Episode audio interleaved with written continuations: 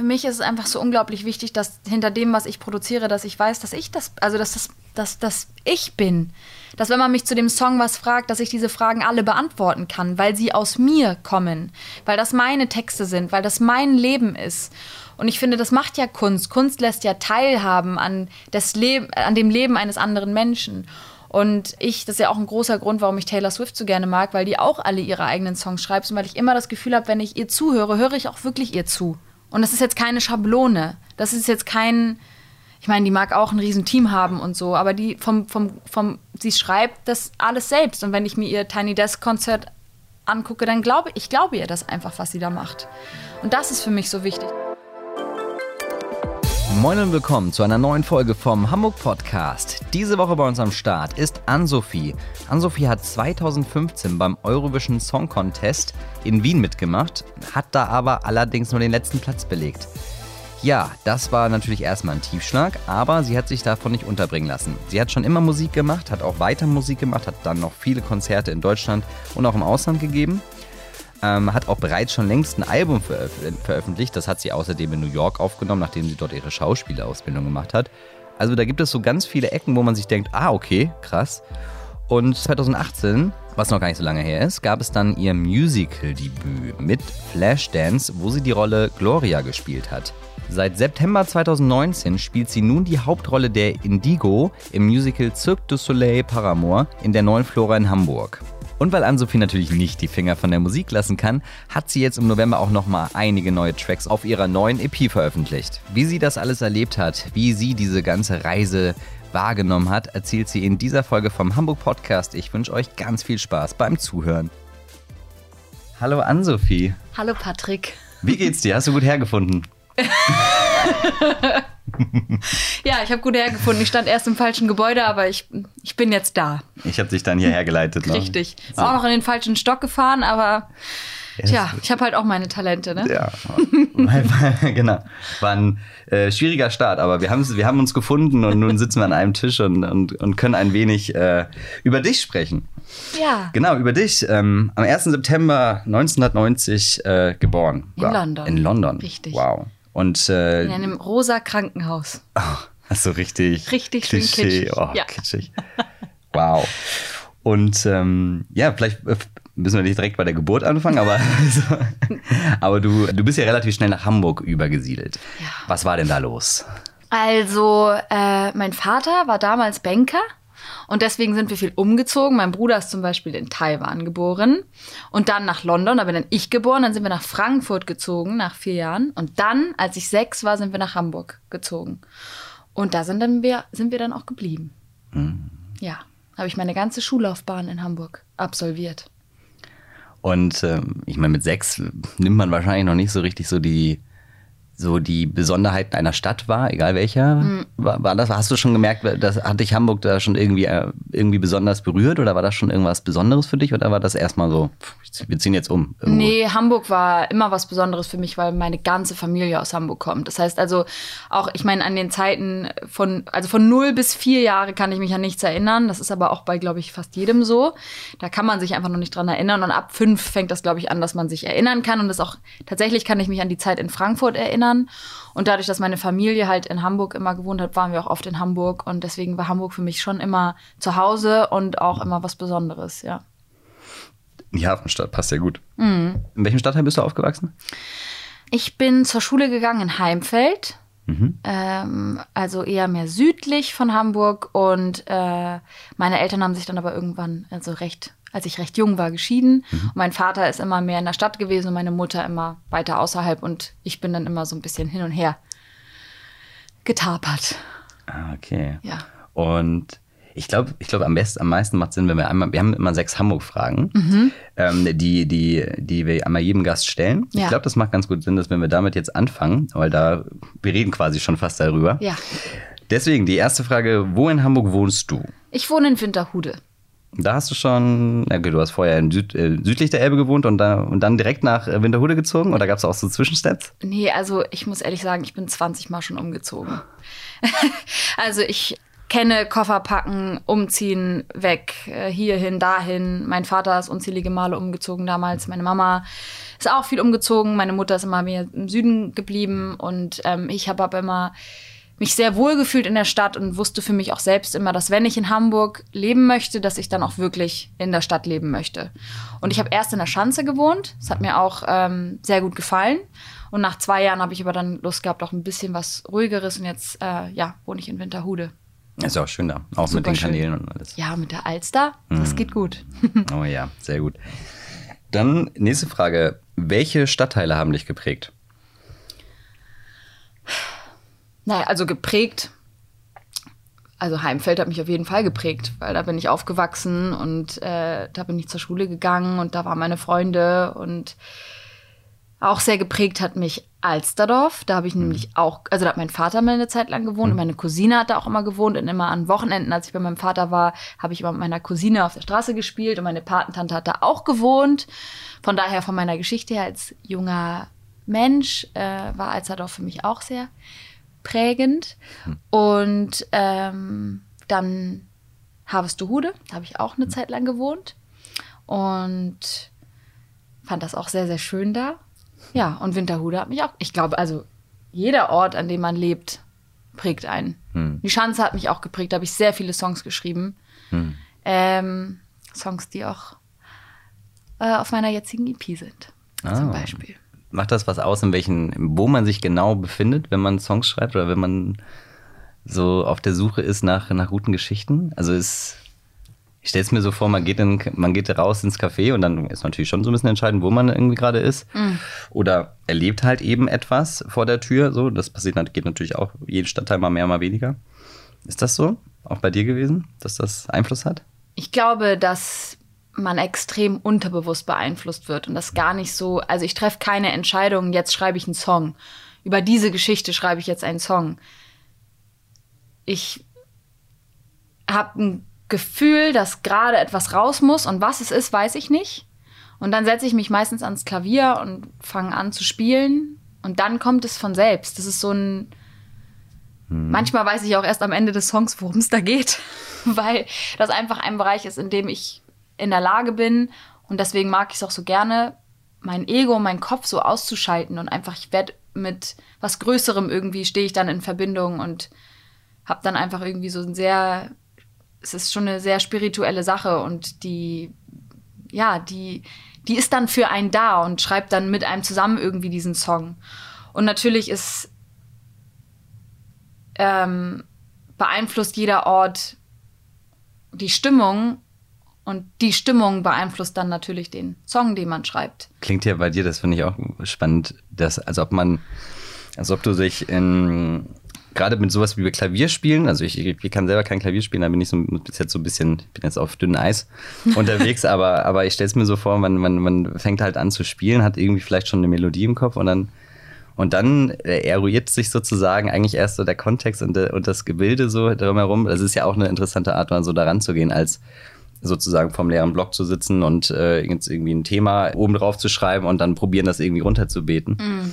Einfach nur ein interessanter Aspekt, finde ich gerade, der, so wie man sich da so ran, äh, aneignet. Gerade Ja. weil ich auch immer Klavier spielen wollte. Ah ja, ja, mach doch einfach mal. Ja, ich muss es. Ja. Also Taylor Swift hat auch, sie ist ja äh, ein großes Idol von mir. Ich mag sie sehr gerne. Und sie hat auch gesagt, es gibt, kein, es gibt keine Regel, wie man Songs schreibt. Man weiß nie, wann Inspirationsschübe kommen. Manchmal ist man auch gar nicht inspiriert und man muss trotzdem irgendwie einen Song schreiben. Äh, ich wach manchmal wirklich, ist kein Witz, ich wach manchmal auch in der Nacht auf und habe eine Melodie. Und die muss ich dann sofort in mein Handy singen, sonst ist sie weg. Manchmal äh, sitze ich nur im Bett und auf einmal kommen mir irgendwelche Worte in den Kopf und dann muss ich die sofort aufschreiben. Und dann baue ich die irgendwie in einen Song ein. Aber meistens ist es so, dass eine Melodie mir dabei hilft, Worte zu finden für das, was ich ausdrücken, ausdrücken möchte. Ähm, aber es gibt keinen, es gibt keinen, so macht man's. Hm. Deswegen finde ich, jeder, der sagt, ich möchte gerne einen Song schreiben, ich möchte es gern, gern probieren, einfach probier. Es gibt kein Rezept dafür. Man muss es einfach machen, man muss sich das erlauben und sich dann einfach hinsetzen und ja, diese Reise angehen. Und Ob man es dann in sein Handy tippt oder Wie auch immer. alles, alles per Voice, äh, per, Sprach, äh, per Sprachmemo aufnimmt oder so. Ist ja Genau. egal. Jeder hat, ich glaube, da hat auch jeder seine eigene. Äh, Genau. Also ich habe ja den, ähm, kennst du, kennst du den Podcast Gemischtes Hack? mit Felix Lobrecht und äh, Tommy Schmidt und bei, und ich glaube, das hatte Felix mal erzählt, wie er, er macht, ist ein Comedian, Stand-Up-Comedian mhm. und ähm, er hatte mal erzählt, wie er, wie, er, wie er sich sozusagen auf Shows oder neue Programme vorbereitet. Und da war es nämlich auch sehr, er, er, er kommt so auf, auf Begriffe, auf Wörter oder hat es halt so ein, so ein Gag irgendwie dann halt so, den schreibt er sich einfach direkt ins, ins Handy und irgendwann, wenn er dann sich mit dem Programm beschäftigt, holt er das alles raus und hat dann ganz viel irgendwie Material, was er, was er dann entsprechend bewerten kann. Ja. Ähm, ja, spannend, spannend, spannend. Ich habe noch nie einen Song geschrieben, also ich bin, ich bin raus. So, zurück zu den Hamburg-Fragen. Was ist dein Standard-Fortbewegungsmittel in Hamburg? Äh, mein Auto. es tut mir leid, aber ich habe mir letztes Jahr ein Auto gekauft, in das ich so unglaublich doll verliebt bin. Also ich liebe, er heißt Willi. Ist ein Golf GTI und ich liebe ihn über alles. Und da ich zurzeit am Theater arbeite und da acht Shows die Woche spiele, Winterhude ist schön, aber die Verkehrsanbindung ist etwas nervig. Wenn man so oft umsteigen muss und wenn man dann ein Auto hat und in diesen Weg in, bei diesem Weg dann 10, 15 Minuten spart, dann fahre ich mit dem Auto. Ansonsten bin ich aber auch wirklich jemand, der gerne Bus fährt und ich fahre auch gerne U-Bahn. Hm. Besonders mit der U3. Das gefällt mir sehr. Ja, schwierig ist, aber ich wohne, ich wohne, ich habe vorhin äh, in Niendorf gewohnt mhm. und jetzt wohne ich in Altona, also in Ottensen und ich finde, es, es, es wird immer mit Öffentlich Öffis wird's immer nervig, sobald man äh, U-Bahn und S-Bahn kombinieren muss oder irgendwie ja. zwei Sachen. So, dann wird's äh, anstrengend oder halt unrealistisch. So, gerade wenn du dann irgendwie dreimal umsteigen sollst, dann weißt du ja schon. Ja. Nee.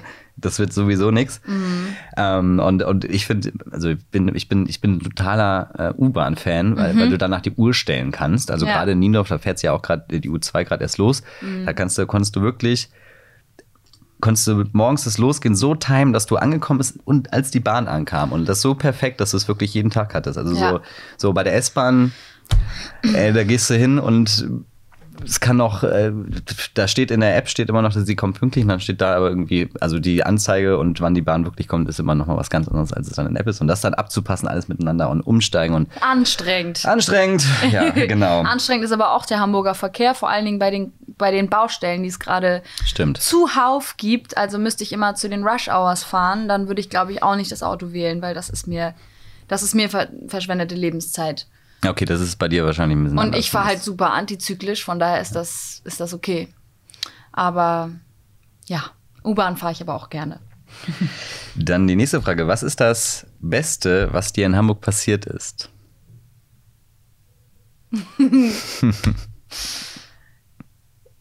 ja, jetzt gerade, dass ich meinen Freund kennengelernt habe. Mhm. Also das ist schon ziemlich cool. Und Paramour ist auch super cool. Das ah, Musical, in dem du gerade so, spielst. Ja, genau. Kontext, Kontext. Das Musical, in dem ich gerade die Hauptrolle spiele, genau. genau. Ähm, auch meine beste Freundin, die ich hier in Hamburg kennengelernt habe, ohne die ich mir mein Leben nicht vorstellen kann, nicht mehr vorstellen will. Und oh Gott, mir sind lauter coole Sachen hier passiert. Ähm, ja, aber das sind jetzt so ad hoc die drei Sachen, die mir auf Anhieb einfallen. Das ist doch schon gut. Kaufe ich. Kaufe ich. Ist okay, oder? Das ist okay. Das sind gute Sachen. Dann nächste Frage. Welches Gebäude oder Bauwerk ist dein persönliches Hamburg-Wahrzeichen? Das Rathaus. Sehen wir ja sogar von hier. Ja, also ich finde das so wunderschön. Hm. Ja, du kannst, du siehst die Uhr da gerade, ne? Ja, ich sehe die Uhr. Hinter dem, hinter dem Mittelding da ist das, siehst du den große Spitze vom Rathaus. Aber da musst du links vorbeigucken. Also ich muss sagen, ich, ähm, ja, ich finde es wunderschön. Und da freue ich mich immer, wenn ich dran vorbeigehe. Äh, ist auch, ist auch echt, ist, ist ja auch echt, ist auch echt mächtig, ne? Also, äh, gerade wenn man sich mal genauer anguckt, überall sind irgendwelche Figuren an jeder Ecke. Ob du ja, und sowas würde halt heute niemand mehr bauen. Und ich finde das so schade. Ich liebe diese Architektur. Ich, es ist mit so viel Liebe gemacht und da wurde sich so viel überlegt. Ich meine, jetzt ist die Architektur modern und sehr praktisch und irgendwie auch cool und, und ja, aber da steckt halt Herz drin in ja, sowas. Genau, und ich finde es halt schön, dass es das gibt und dass das dann auch gerade so groß ist. Und ich meine, wenn man da reingeht, das ist ja auch Wahnsinn, wie das da drin aussieht hm. im Rathaus. Also da bin ich schon sehr stolz drauf, auf dieses Gebäude. interessanter Punkt, weil das ist mir auch in letzter Zeit immer mal wieder ein bisschen aufgefallen. Gerade genau, neue Gebäude, alle sehr platt, clean, mhm. Einfach zu bauen, effi ne, effizient, schnell hochzuziehen, wenn nicht sowieso es schon eine Glasfront ist. Und, äh, und genau, und dann, wenn man so ein Kontra, so, so, so ein Rathaus sieht oder halt auch einfach mal äh, sehr alte, äh, so wirklich so ähm, äh, Altbaugebäude hier in Hamburg quer verteilt. Äh, und da gibt es ja einiges, was, wo du, wo du so viele Details, ähm, wenn du genauer hinschaust, äh, mhm. sehen kannst. So. Im Gegensatz halt zu dann, ich sag mal, Klinker und aufwärts. So. Das finde ich immer ganz, ganz spannend, so, weil ich habe hab da auch mal drüber gedacht, diese, diese Wertigkeit oder diese, man, man würde, ich meine, selbst wenn man jetzt ein Rathaus bauen würde, wird das ja auch nicht mehr so aussehen. Also das wäre nee. ja auch wahrscheinlich ziemlich äh, ja. modern, in mhm. Anführungsstrichen. Und dann, als ich mal neulich in, ähm, hier, äh, ist das nochmal, in Lissabon war, Mm, Fand auch sehr schöne Stadt. Genau, und das finde ich ist so das Paradebeispiel für so sieht eine Stadt aus, wo man sich über alles Gedanken macht. So über jede Hauswand, irgendwie den Boden, die, die Fußwege ja. mit so kleinen Steinchen, äh, die mit den, dann halt eben mit den Fliesen da, äh, was ja sowieso so ein Ding ist da. Genau. So viele Sachen, so eine schöne Stadt und, und so viele kleine schöne Details. Und ich finde eigentlich ist das total verfolgenswert. Ist ein bisschen schade, dass es immer so. Ich finde auch, das ist irgendwie so. Das ist ja mit der Musik auch das gleiche. Ich habe mich gestern hm nee, vorgestern mit mein, man wird ja, wenn man da bei Musical spielt, wird man ja auch immer umgezogen und dann sind irgendwelche, mhm. man hat halt pro Show immer einen Dresser, der mhm. dir hilft, in deine Kostüme reinzukommen und so. Mit dem habe ich mich unterhalten, dass ähm, in 20 Jahren wird sich niemand mehr daran erinnern, welche Single jetzt gerade aktuell ist. Und das ist mit den Häusern genau das Gleiche. Wir, hm. wir gehen in eine Stadt und was interessiert uns? Die Altstadt. Wir wollen die, die, die, wir wollen die alten Gebäude sehen. Wir wollen die, die, die Gebäude sehen, die Geschichte sprechen. Und mit den Songs, ich meine, an Whitney Houston, Michael Jackson, Guns N' Roses, Aerosmith, äh, wen hat man alles? Ich meine, an Pink, Britney Spears, an die wird, Leute wird man sich einfach erinnern noch. In, die, die, da, damals gab es Singles, die Queen. Ich meine, das das da wird, ein Doku gesehen darüber. Ja, ja das äh, Elton John. Ich meine, da, da, das sind alles Leute, die haben, die, die, die haben was Nachhaltiges. Das ist Musik, die, die nachhaltig ist. Das ist mit den Gebäuden genau das Gleiche. Und jetzt, ich meine, so, ich meine, modern ist toll, aber es ist halt vergänglich und das. Kein Charakter, ne? Nee, so. es ist halt wirtschaftlich sicherlich effizient und, und ähm, praktisch und äh, schnell gemacht. Und es ist ja sowieso alles nur noch auf Schnelligkeit mhm. aus heutzutage. Und man hätte ja heutzutage gar nicht mehr die Geduld, so ein Gebäude zu bauen. Also hat ja gar keiner mehr Bock drauf. Wenn man sich anguckt, wie lange die, wie die, wie lang die Baustellen hier in Hamburg irgendwie, ich meine, das ist ja auch nervig. Haben wir auch alle keine Lust mehr. Aber ähm, ich finde, das ist irgendwie so, ja, das ist irgendwie so ein bisschen das Gleiche damals hatte man nicht so viel und da hat man das, was man hatte, hat man zu Gold gemacht. Und das ist schon, und das hält dann aber auch. Und das hm. finde ich irgendwie schon schade, dass das jetzt nicht mehr so. Ja, so ein bisschen mehr Liebe fürs Detail, ne? Ja. Wäre nicht schlecht. Hm. Na gut. Äh, letzte Frage von den sechs Hamburg-Fragen. Was ist dein Lieblingsplätzchen in Hamburg? Das hätte ich beinahe als Elbgold gesagt. Mag ich schon sehr gerne. Aber ich liebe die, ich liebe die Alster vor allen Dingen, ich finde es so schön, dass es so ein großes Stück Natur gibt in der, in der Innenstadt eigentlich.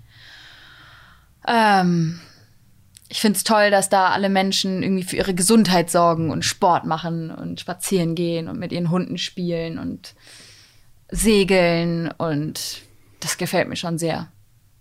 Würde ich als einen meiner Top-Spots und äh, Lieblingsplätze Deklarieren. Deklarieren, genau. Das waren schon mal die Hamburg-Fragen. Guck mal, jetzt haben wir die schon mal ein bisschen besser kennengelernt. Und, Wollen wir noch äh, weiterreden oder hört das denn jetzt auf? Wenn du magst, reden wir noch ein bisschen weiter.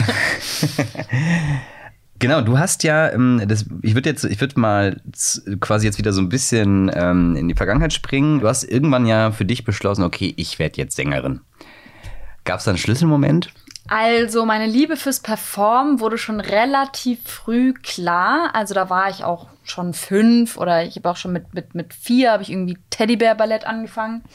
Ähm, Das äh, ist jetzt wirklich kein anspruchsvolles Ballett, aber es geht halt darum, dass ein kleines Kind seinen Körper ein bisschen kennenlernt und äh, Ausdruck in den Körper bringt. Und ich habe halt sehr früh mit Tanzen angefangen und war damals auch großer Fan der Mini-Playback-Show.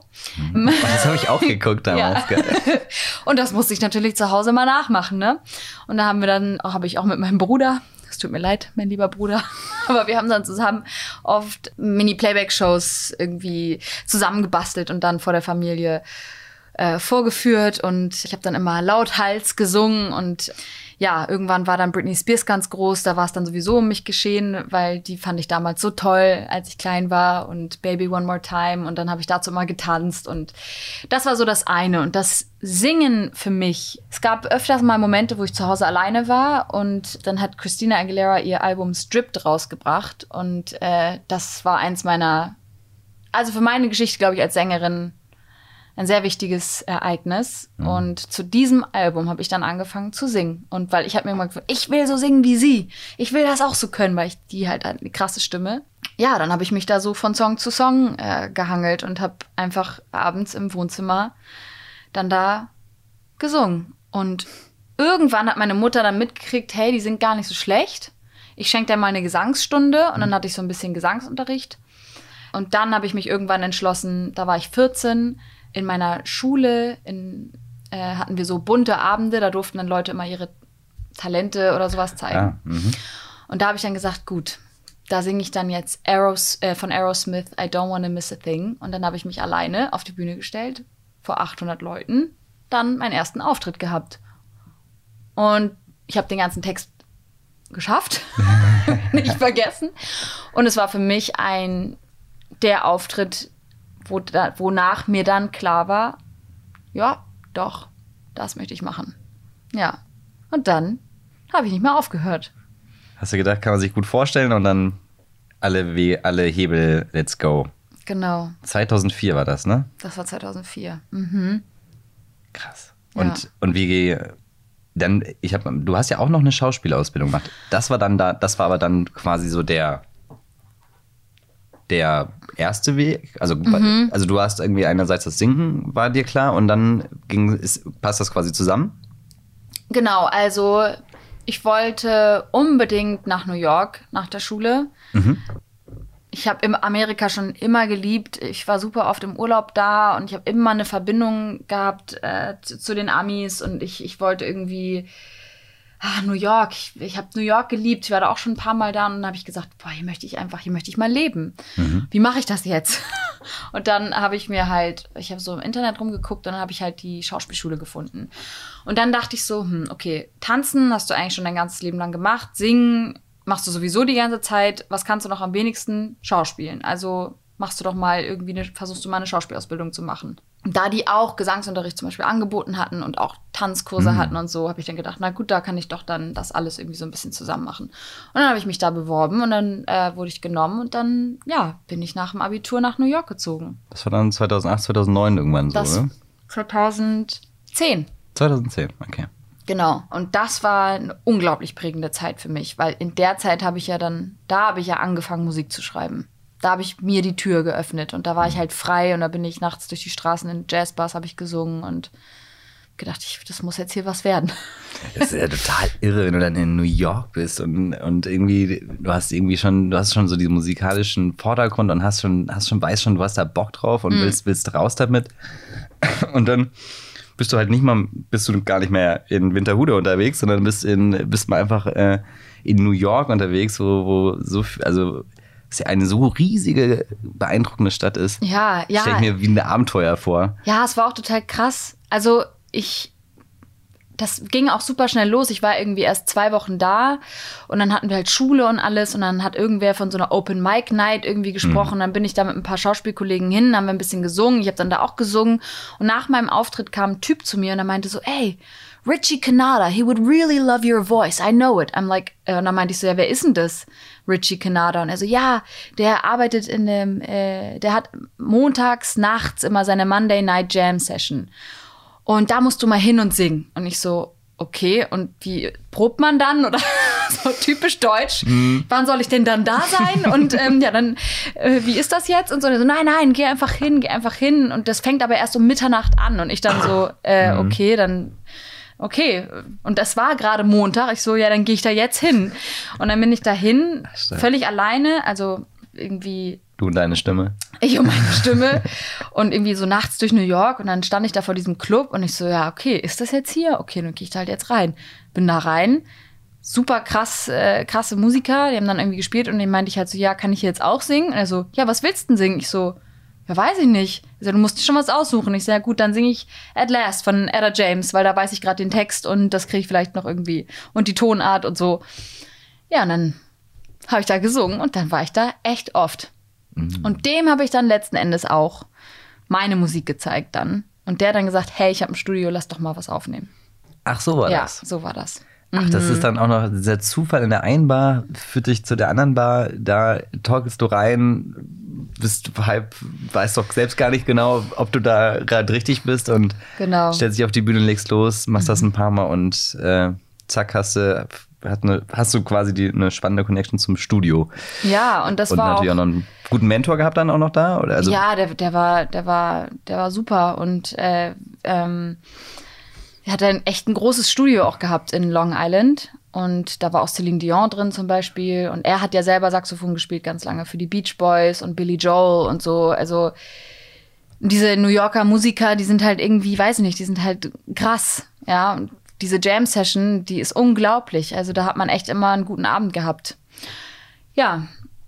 Und da habe ich dann auch mein, mein Album, mein erstes Album dann in diesem Studio dann aufgenommen. Und ja, Das war 2012. Ti- und Time Extended. Time Ne? Extended, genau. Ah, okay. Das erste Album sozusagen Mhm. dann. 2012 war ja dann noch so eine Zeit, wo da gab es ja noch keinen, gab's da, nee, da gab es noch kein Spotify und sowas. Das gab es da alles noch gar Da nicht. gab es noch kein iTunes und sowas Spotify. da. Genau, und das iTunes gab's und es gab auch noch MySpace. Ja, YouTube war so gerade so, boah krass, Mhm. was geht hier? Und ich habe dann ja auch äh, meine erste Single hieß da ja Get Over Yourself und da haben wir auch ein Musikvideo gedreht, nämlich der der Sohn von dem Richie Canada, der hat mein Musik, meine Album pro produziert und der hat einen Freund, der heißt äh, der hat dann mein, der macht Musikvideos unter anderem und der hat dann mein erstes Musikvideo ge gemacht. Und Get Over Yourself hatte ja von heute auf morgen irgendwie 50.000 Klicks. Wow. Wow. Ähm, das war halt super cool. Nur ich wusste gar nicht, was mir geschah, weil von YouTube hatte ich auch nun mal nicht so Ahnung. Und ähm, das war schon irgendwie cool. Und ja. War das über, war, war das, ich sag mal, im Ami-YouTube? Also war das, Nee, das, war ging schon, wirklich Ja, das war überall. global und Ja. stark. Okay, auf Englisch natürlich, dann ist es ja sowieso egal, ja. Genau. Spannend. Und wie, war, wie hat sich das so angefühlt, wenn auf einmal da so, auf einmal so eine 50.000 da steht und irgendwie Leute, äh, auf einmal so viele Leute, die du nicht sehen kannst, deine Musik hören? Ich habe das A nicht gecheckt, dann dachte ich so, was heißt denn das jetzt? Geht's jetzt los oder was ist das? Ging natürlich nicht los. Ging natürlich überhaupt nicht los. Mhm. Dann stand ich da und dachte ja, okay.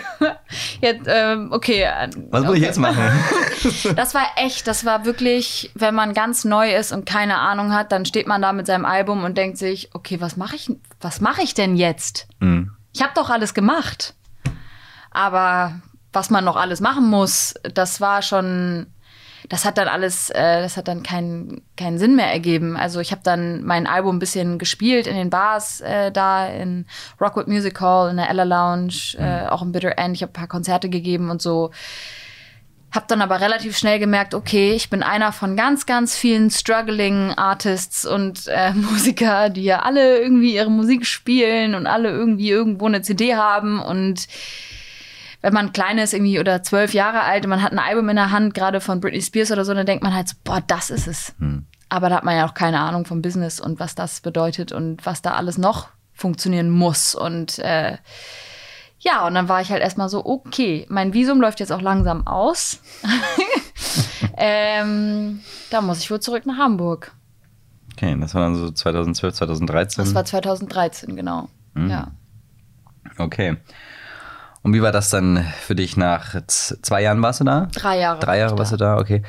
Wie war für dich so der Wiedereintritt äh, in die Ganz, Hamburger ganz schwierig. Atmosphäre? Also Schwierig. mir ging es echt nicht so gut, weil äh, A, hatte man sich das alles ganz anders vorgestellt. Ich habe halt gedacht, ich bleib da.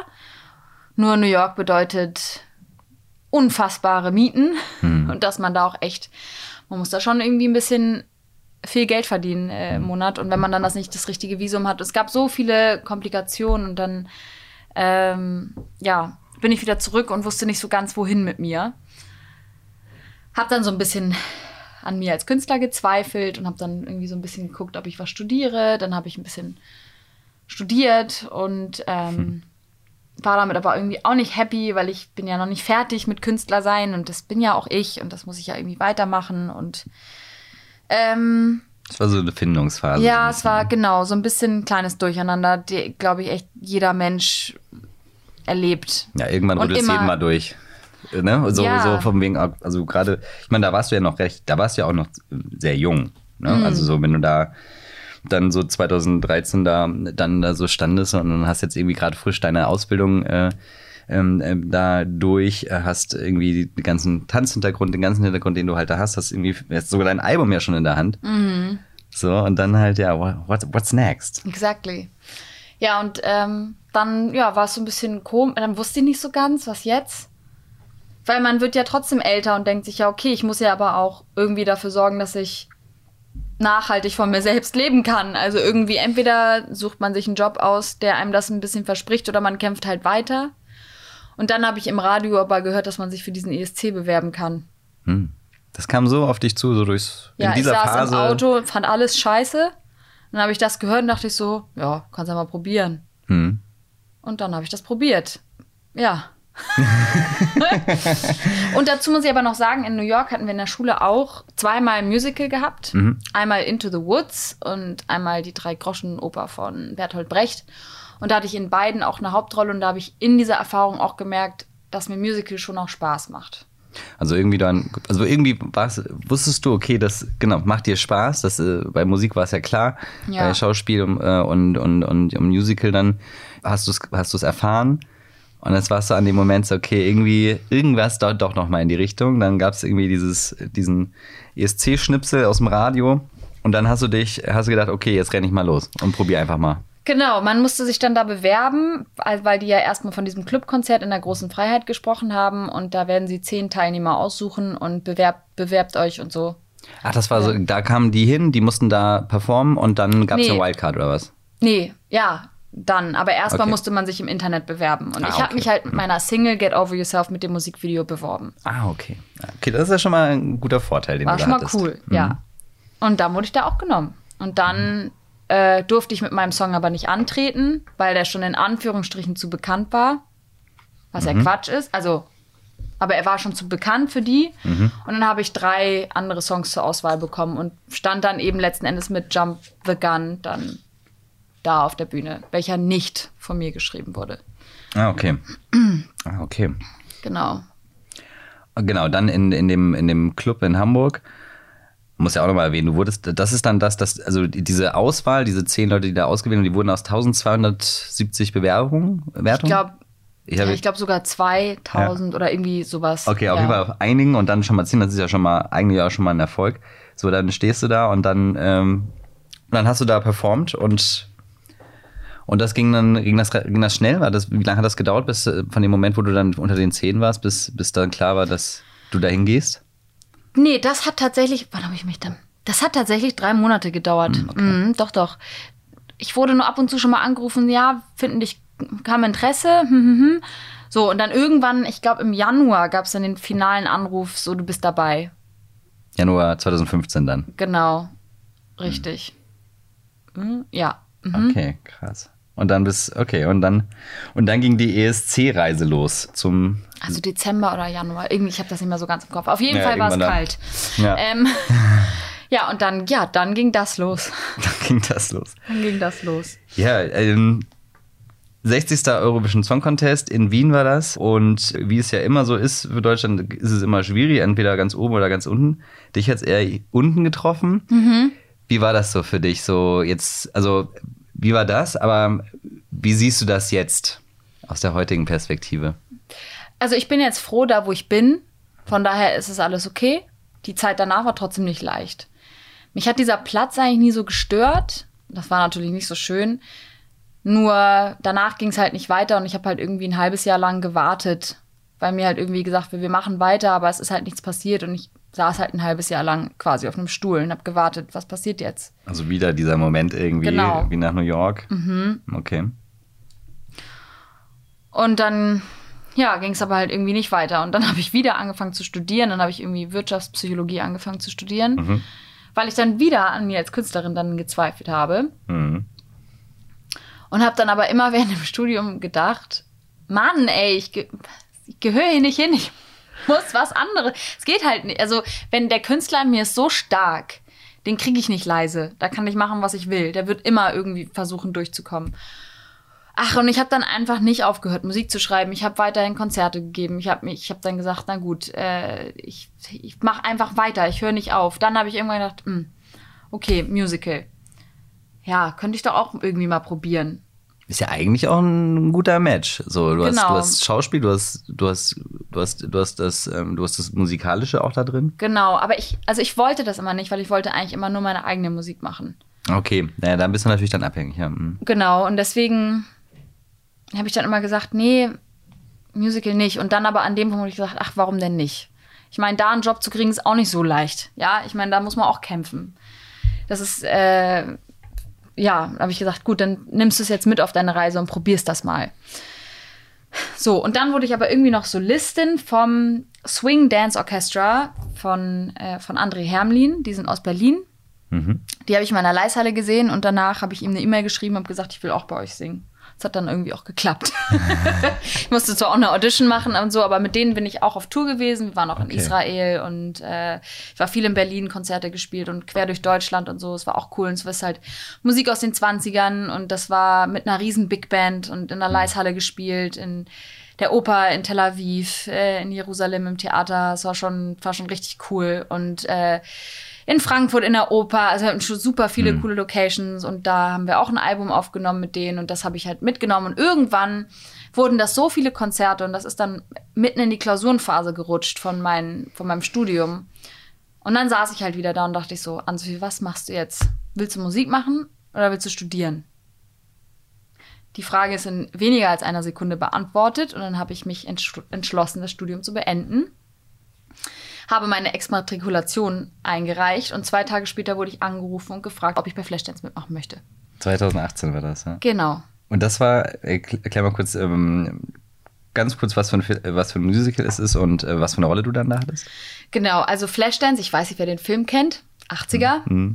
Alex Owens arbeitet im Stahlwerk und ist ja arm und äh, hat diesen Traum, Tänzerin zu werden und möchte am allerliebsten in der Shipley Academy aufgenommen werden. Das ist aber eine Schule, für die sie kein Geld hat und wo auch irgendwie nur die besten Tänzer hinkommen und äh, Ballerinas und sie hatte noch nie in ihrem Leben eine Tanzstunde. Und sie hat noch eine beste Freundin, die heißt Gloria und die hat den Traum, Sängerin zu werden und äh, rutscht dann aber irgendwie ab und entscheidet sich am Ende des Tages für die Liebe und ist dann mit ihrem Freund und was auch immer. Ich habe beide Rollen gespielt. Ich habe Alex Owens gespielt und ich habe Gloria gespielt. Genau. Und als Alex Owens ist man auch zu 95 Prozent auf der Bühne man muss tanzen, singen, schauspielen und zwar auch nicht nur ein bisschen tanzen, sondern schon auch man musste Überschläge machen oder Radwände von irgendeinem Tisch runter und so hat sie jetzt zum Schluss ihren Audition Dance, der ist ja auch weltberühmt. Ähm, eigentlich, wenn man den nicht kennt, sollte man sich den Film auf jeden Fall angucken. Es ist ein Kult, Kultfilm. Genau, und diese Audition-Szene gibt es dann natürlich im Musical zum Schluss auch. Und ja, das war meine erste Musical-Erfahrung Dein Debüt. mein Debüt. Und ich habe gemerkt, hey, ist schon cool. Mag ich. Mag so oft auf der Bühne zu stehen, sich da als Künstler nochmal kennenzulernen. Das ist ja mal was ganz anderes. Also wenn man das achtmal die Woche machen muss, ist das schon, schon ein anderer Schnack. Aber mir hat das gefallen und ich habe gedacht, wenn ich das und meine Musik, ich glaube, dann, ich glaube, das passt. Und man wird monatlich auch bezahlt. Das ist auch nicht schlecht. Ein festes Standbein zumindest. Genau. genau, ja. Und dann habe ich gedacht, na gut, das mache ich weiter. Und mache meine Musik trotzdem weiter. Das also quasi dann, das sind dann deine beiden Stränge gewesen. Hast das Musical gehabt, was, was dann so auch was, was, was dir schon sehr gefallen hat und hast halt hast und dass du deine private, deine eigene Musik weitermachst, war für dich wahrscheinlich nie eine Frage. Das war so. Nee, das ist mindestens für mich. hobbytechnisch hättest du es irgendwie weitergetan. Genau. Aber du hast es dann auch dort probiert auch noch, oder dort auch weiter äh, das Fest in die Hand genommen und gesagt, da will ich jetzt auch weiter. Genau, ja. Mhm. Und wie ist das dann? Das sind, jetzt, das sind wir ja schon ziemlich nah. Das sind ja schon 2008, das ist ja letztes Jahr gewesen. Mhm. Ähm, was ist seitdem passiert? Ja, total krass. Also für meine eigene Musik habe ich mir halt immer gesagt, ähm, wollte ich jetzt mit der Musik, die ich jetzt produziert habe, ich wollte etwas schaffen, was zu 100% ich bin. Also mein erstes Album wurde produziert von einem Amerikaner, der sehr viel von sich selbst, ich meine, jeder Produzent bringt sich selbst mit in das ganze Ding, aber ähm, ich habe mir meine Musik manchmal noch ein bisschen anders vorgestellt und so. Mhm. Und beim ESC sind über die Hälfte des Albums sind nicht meine Songs und mhm. also das Album Silver into Gold. Ähm, und es ist sehr, äh, ja, ich habe, das hat mich schon, wie gesagt, das hat mich schon gestört, dass das nicht meine Songs sind. Mhm. Ähm, und diesmal habe ich mir gesagt, bei dem, was jetzt rauskommt, ich will, dass das genauso klingt, wie ich das haben will. Mhm. Und habe dann, die habe ich nämlich jetzt auch über den ESC kennengelernt, die war nämlich damals meine Background-Sängerin, die hat jetzt meine EP produziert. Und das haben wir zusammen gemacht.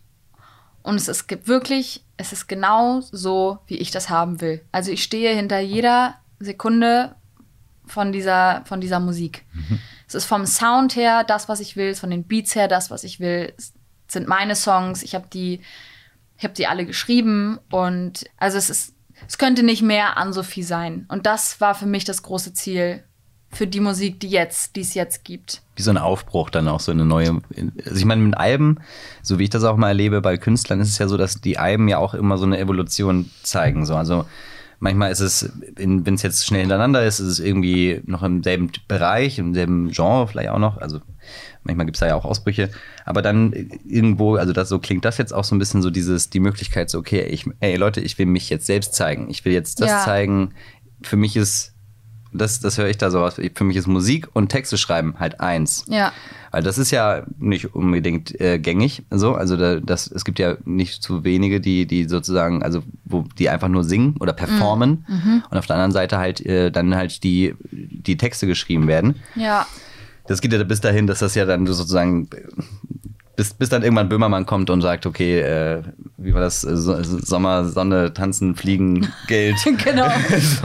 und dann so einen raushaut. Ja. Nee, aber das finde ich, das finde ich so interessant äh, jetzt dann an, an diesem, an diesem neuen Weg, dass du da wirklich gesagt hast, so, hey, ich will da mich äh, 100% selbst zeigen mit ja, meinen Themen. Genau, also und der Weg, der mag vielleicht lange dauern oder länger dauern, aber ich, für mich ist es einfach so unglaublich wichtig, dass hinter dem, was ich produziere, dass ich weiß, dass ich das, also dass das, dass, dass ich bin.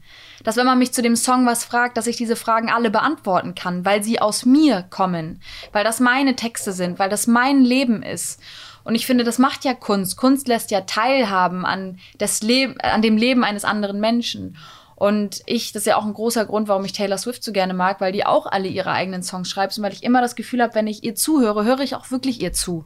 Und das ist jetzt keine Schablone. Das ist jetzt kein, ich meine, die mag auch ein Riesenteam haben und so, aber die vom, vom, vom, sie schreibt das alles selbst. Und wenn ich mir ihr Tiny Desk Konzert angucke, dann glaube ich, glaube ihr das einfach, was sie da macht. Mhm. Und das ist für mich so wichtig, dass wenn manchmal hat man irgendwie eine blöde Erfahrung gemacht und man sitzt im Auto und denkt sich, oh Mann, ich muss mich irgendwo anlehnen können. Und ich mache dann, ich mache dann den Künstler an, wo ich das Gefühl habe, der kann mir jetzt gerade was geben. Und das sind die Künstler, die ihren Kram selber machen, die von ihrem Leben schreiben, wo man dann das Gefühl hat, ah, ich bin nicht alleine.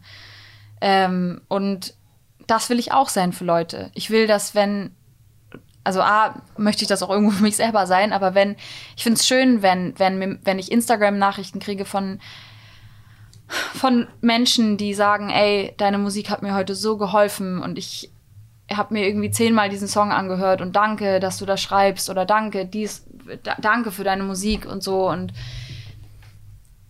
wenn ich weiß, das ist Musik, die ich gemacht habe, dann ist das schon ziemlich cool. Und äh, ja, das, das ist für mich wichtig bei meiner Musik und auch bei meiner Kunst, dass das Sachen sind, die ich auch mitentscheide. Und ich bin nämlich keine Marionette und ich bin auch keine Puppe. Und äh, ich ja, möchte so authentisch wie möglich sein mit dem, was ich gestalte. Wenn man heutzutage in so eine Plattenfirma ganz klassisch reingehen würde, da habe ich so das Gefühl, da wird aber da wird dann doch schon viel probiert ja. zu basteln ja, ja, an, der, klar. an dem Künstler, ne? Ja, klar, weil natürlich geht's da, geht ja darum, auch Geld zu machen. Und man muss sich halt überlegen, wie und mit welchen Strategien. Und äh, ich muss ganz ehrlich sagen, ich bin von den ganzen Künstlern, die es gibt, ich bin so überwältigt. Ich weiß nicht mal mehr, wen ich mir anhören soll, weil ich komme, ich bin so überfordert mit dem, was es alles gibt. Es gibt mir auch zu viel. Ich höre auch ganz oft einfach immer nur ein und dieselbe. Oder mal dies, mal das. Ähm, ich hänge unglaublich an den Künstlern aus meiner Zeit, in Anführungsstrichen, aber Drake oder sein, sein erstes Album noch und das erinnert mich so an New York und so. Und wenn man dann merkt, ey, ich verbinde dieses Album mit dieser Erfahrung und so, dann ist es halt so cool. Oder halt, äh, ja, wie gesagt, Taylor Swift liebe ich total. Ähm, und sonst, ja, ich komme nicht mehr so ganz hinterher. Und natürlich ist bei einem Label, das ist halt eine Firma, die muss halt zusehen, dass sie alle ihre Mitarbeiter bezahlt kriegt. Und die brauchen natürlich Künstler, die ordentlich viel Kohle machen. Ordentlich performen, ordentlich Und abliefern. früher war es ja so, dass Labels haben ja Künstler aufgebaut. Also da, ähm, da hat man Talent gesehen, hat man gesagt, kann gut singen und äh, da machen wir was draus. Und denen helfen wir. Das ist ja heutzutage nicht mehr so.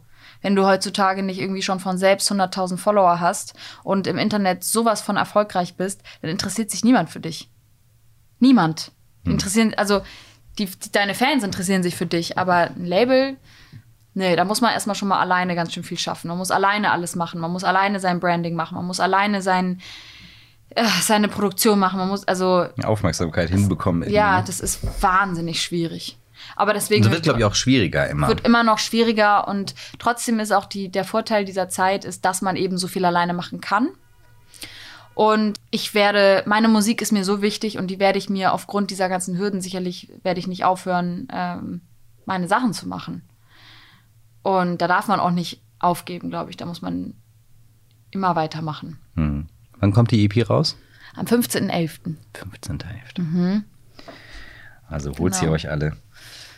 So, das ist, das ist der Musikteil gewesen. Das ist der Musikteil gewesen, genau. und ein bisschen äh, Musical-Teil auch schon. Und ähm, genau, jetzt kommen wir in die, jetzt kommen wir in die Gegenwart. ja, Was, tust, was machst du denn gerade so? also ich spiele gerade die Hauptrolle der Indigo im Musical Paramour.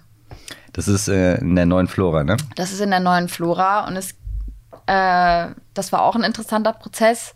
Da bin ich, ich war eigentlich für die Audition für Pretty Woman drin. Das Musical ist ja auch gerade äh, gekommen. Und über das hat sich dann irgendwie Paramour ergeben.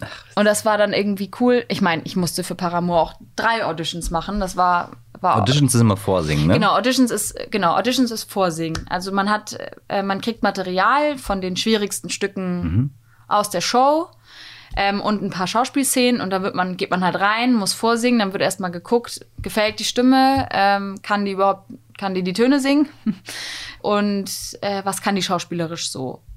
Und wenn man, wenn die Rolle noch tanzen müsste wie Alex Owens, dann müsste man noch einen, Tan- einen Dance Call machen. Okay. Mhm. Ja, und äh, genau. Und wenn das gefällt, dann gibt's meistens eine, dann wird man in eine zweite Runde eingeladen und wenn das gefällt, wird man ins Finale eingeladen. Das ist dann die dritte Runde. Und nach diesem Finale wird dann entschieden. Okay.